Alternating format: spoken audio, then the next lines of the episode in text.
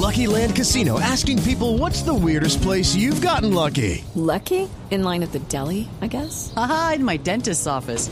More than once, actually. Do I have to say? Yes, you do. In the car before my kids' PTA meeting. Really? Yes. Excuse me, what's the weirdest place you've gotten lucky? I never win and tell. Well, there you have it. You can get lucky anywhere playing at LuckyLandSlots.com. Play for free right now. Are you feeling lucky? No purchase necessary. Void where prohibited by law. 18 plus. Terms and conditions apply. See website for details. Métase entre el Quintero en Voz Populi.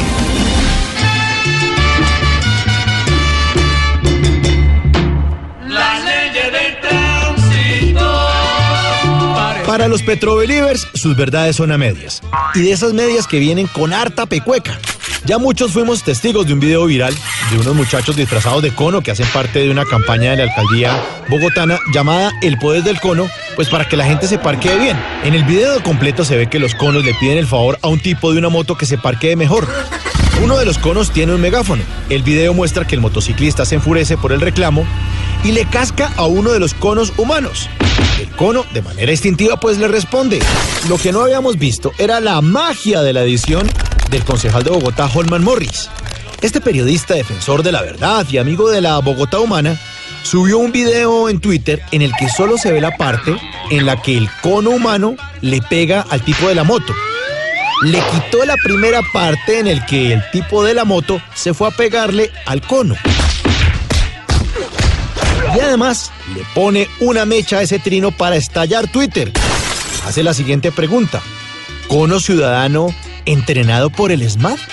Fuera de eso le pone arroba sector arroba Enrique Peñalosa y arroba Bocarejo JP, que es el secretario de movilidad de Bogotá. Báileme ese cono en la uña.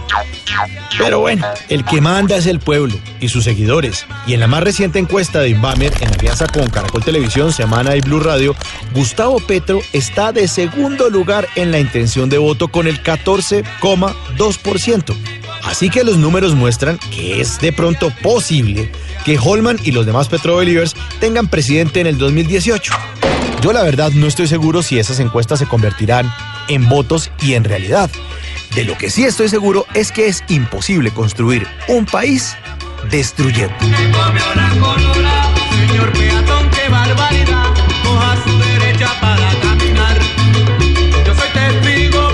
¿Quién ganó el cono o la